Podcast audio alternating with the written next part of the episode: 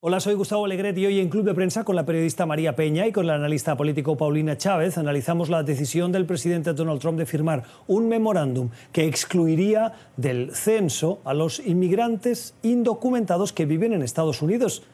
Muchos se preguntan, ¿es legal la intención del presidente? Eh, aquí lo que estamos viendo es que para efecto electoral decir que él quiere prevenir que haya eh, eh, eh, fraude, por ejemplo.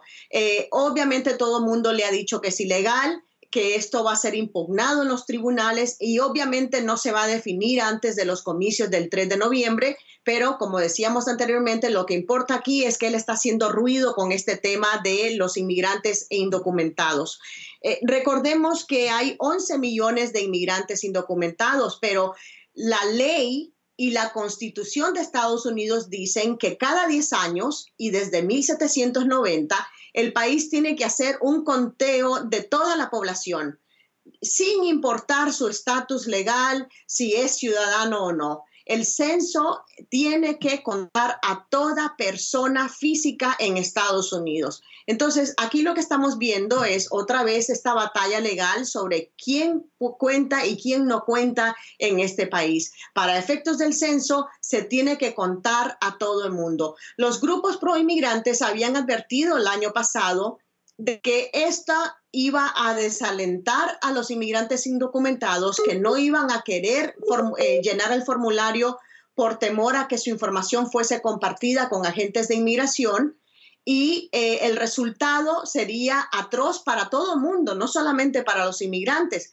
¿Por qué? Porque los resultados del censo también inciden en el desembolso de millones de dólares en fondos públicos para distintos programas de educación, de vivienda, de ayuda económica para gente pobre, de infraestructura, eh, muchas obras públicas.